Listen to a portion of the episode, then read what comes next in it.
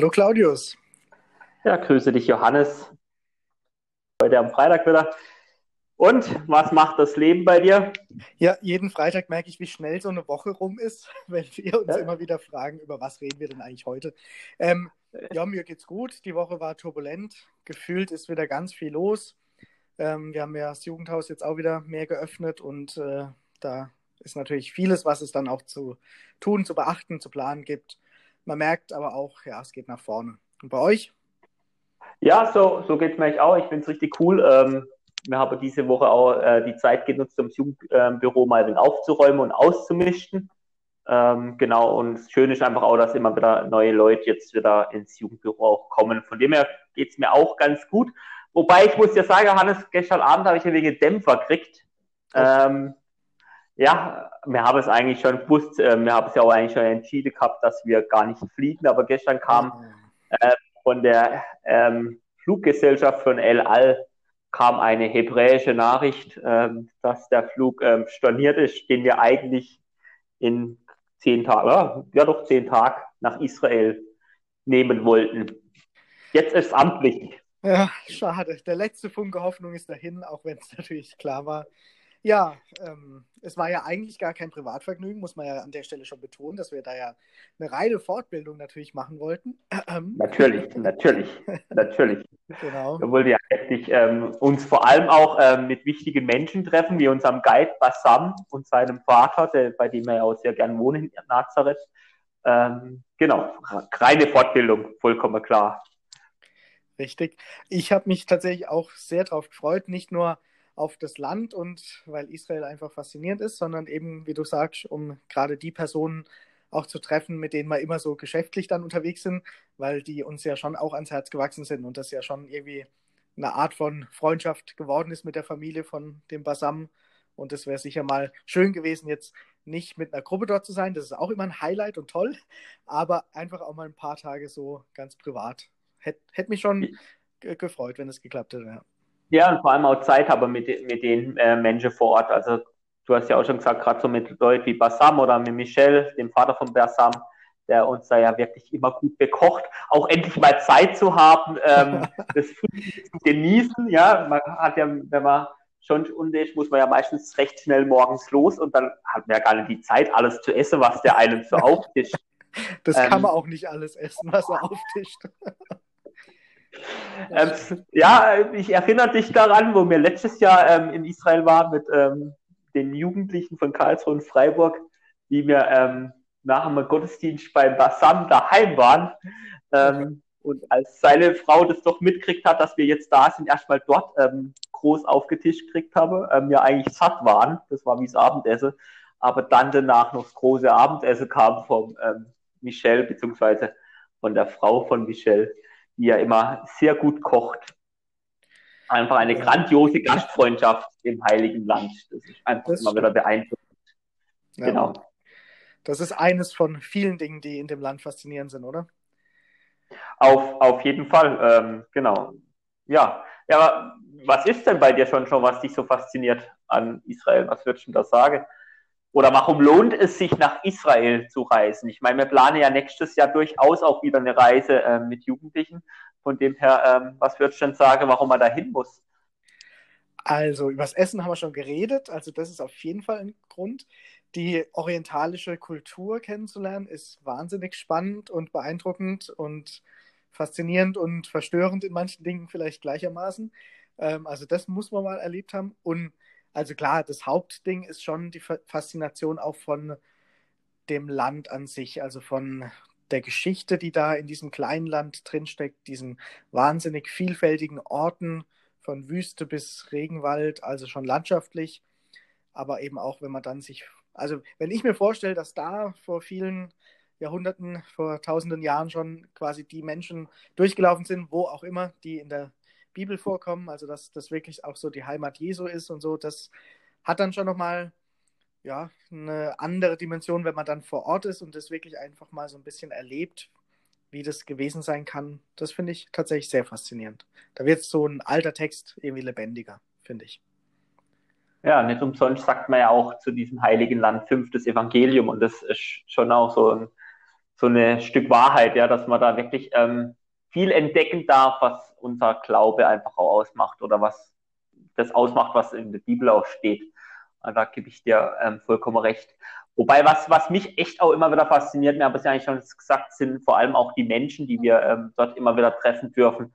Und die sind ja wirklich auch komplett verschieden. Also ganz egal, ähm, von welchem Teil in Israel sie stammen, von welcher Religion sie ähm, kommen, ähm, ja, oder wer sie sind. Ich finde es immer wieder spannend, auf diese unterschiedlichen Kulturen auch zu treffen, die unterschiedlichen Religionen zu treffen und einfach mal zu erfahren, wie die Menschen dort auch leben. Ähm, genau. Eine Person ist mir dann natürlich da auch immer wieder ähm, ganz besonders im Kopf. Ähm, unser Ali von Nazareth, den darf man, glaube ich, ähm, nicht vergessen.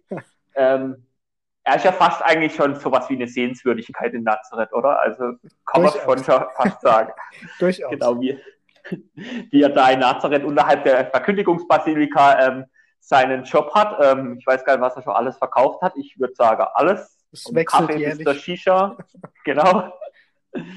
ähm, aber wie man auch letztes Jahr dann auf einmal bei seiner Familie in der Shisha-Bar saß, ähm, im Family Part, hm. ähm, und seinen Bruder und seinen Vater kennenlernen durften. Ja, ähm, auch da irgendwie mal erlebt, doch dann ganz schnell auch Familie in Israel. Total spannend eigentlich.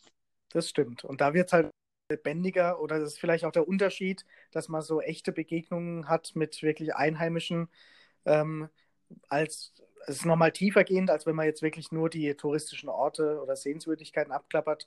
Und das ist ja auch das, was die Rückmeldung von den jungen Menschen ist, die mit uns da unterwegs waren, dass es da ja auch darauf ankommt, so Begegnungen zu erleben, irgendwie durch Kontakte, die man ja auch wieder über andere bekommen hat und so, aber dass das halt auch den Reiz ausmacht, weil man da ja wirklich ähm, Dinge vermittelt bekommt, die kann man zwar im Reiseführer vielleicht in der Theorie lesen, aber wenn Menschen das mit ihren Lebensgeschichten quasi erzählen, ist es nochmal viel, viel beeindruckender.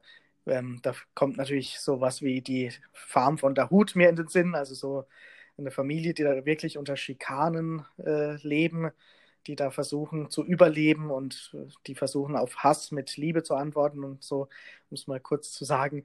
Ähm, das ist wirklich beeindruckend, wie da jemand so ein Lebenszeugnis gibt, finde ich. Aber sag mal, hast du eigentlich einen Lieblingsort in Israel? Okay, jetzt, jetzt wäre es hart. Ja. Ähm, ich weiß nicht, ob, ob ich den einen Lieblingsort ähm, in Israel habe, ähm, so vom, von der Natur her würde ich auf jeden Fall sagen, ähm, bin ich sehr, sehr, sehr gern ähm, im Wadi Kelt. Ähm, diese Wanderung ähm, mache ich unwahrscheinlich gern. Das ist ja dieser Weg, wo von Jerusalem nach Jericho hinabführt.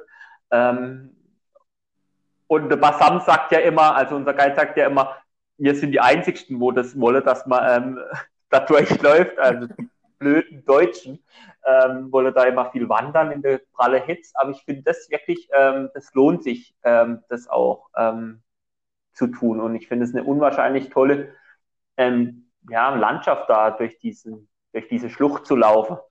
Und ja, da kann ich mir auch gut vorstellen, wie wirklich vielleicht Jesus mal durchgelaufen ist oder die Menschen von damals oder über die Jahrhunderte durch. Das ist so auf jeden Fall ein Ort, wo ich unwahrscheinlich gern bin. Und ein zweiter Ort, wo ich auch ähm, wirklich sehr ins Herz geschlossen habe oder wo sowas fast schon wie Heimat ist, ist wirklich Nazareth, wo ich sage, ähm, da kommt man irgendwie so in die Ruhe, ja, wenn man, wenn man die ganze Zeit irgendwas angucken muss. In Nazareth gibt es ja gar nicht so viel anzuschauen. Das ist halt die Verkündigungsbasilika und vielleicht noch die Gabrielskirche.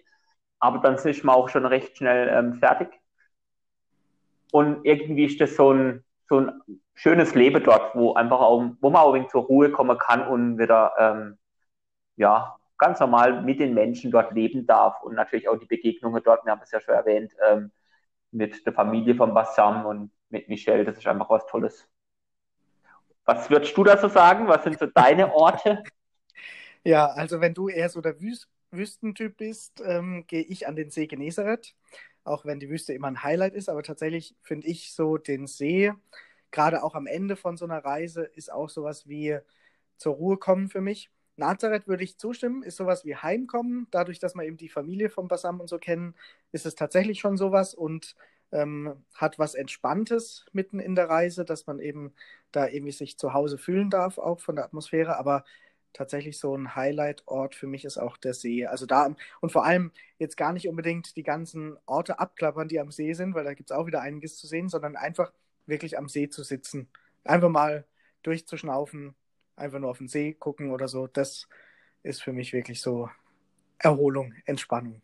Also ich bin dann eher der Wassertyp. Ob letztes Jahr der See wirklich Entspannung war, weiß ich nicht. Also Gut. Es war, es war eine sehr schöne Zeit, es war eine intensive Zeit, aber ob mein Körper sagen würde, dass es Entspannung war, ähm, das weiß ich jetzt gerade nicht. Vielleicht hat er sich eher gefühlt wie an der Fastnacht, äh, wenn ich daheim bin in Elsach, aber das ist eine andere Geschichte. Und ist ja auch ganz gut, dass wir fast schon zehn Minuten geredet haben, dass ich das jetzt eine Weile ausführen muss hier. Genau, das kommt dann wann anders mal. aber auf jeden Fall ist sie auch eine, auch eine sehr schöne Zeit, ja. Und ich freue mich auf jeden Fall, ich, beziehungsweise ich hoffe natürlich, dass es nächstes Jahr wieder klappt, dass wir ähm, mit einer Jugendgruppe ähm, nach Israel ins Heilige Land ähm, fliegen dürfen, fahren dürfen und dort wird er sicherlich ganz andere wie, ja, irgendwie ist er echt immer anders, wenn man dort ist. Mhm. Ähm, aber auf jeden Fall ähm, schöne Begegnungen haben dürfen. Ja. Bin ich schon sehr gespannt drauf. Und weißt du, was jetzt ein ganz guter Nebeneffekt war, finde ich zumindest, dadurch, dass wir so über Israel jetzt geredet haben und geschwärmt haben, ähm, ist es fast schon wie wenn wir jetzt dort gewesen wären. Es ersetzt jetzt zwar nicht die Reise, aber so ein bisschen war ich dann in Gedanken jetzt im Herzen doch auch dort. Ach, das ist doch wirklich schön. Ähm, wunderbar. Ich glaube, damit müssen wir jetzt auch einfach aufhören. Und genau, und vielleicht hat ja jetzt noch jemand anderes von den Jugendlichen auch so viel Lust bekommen, ähm, dahin zu gehen, dann einfach ähm, sich freuen. Nächstes Jahr schreiben wir die Reise auf jeden Fall aus, beziehungsweise schon dieses Jahr. Dann müssen wir mal ran. Genau. okay. Dann, Johannes, mach's mal gut. Genau, du auch. Bis bald. Ich wünsche dir noch einen schönen Abend und ein gutes Wochenende. Wir sehen uns am Sonntag und treffen uns ja mal wieder. Genau, bis dahin. Ciao. Mach's gut. Ciao.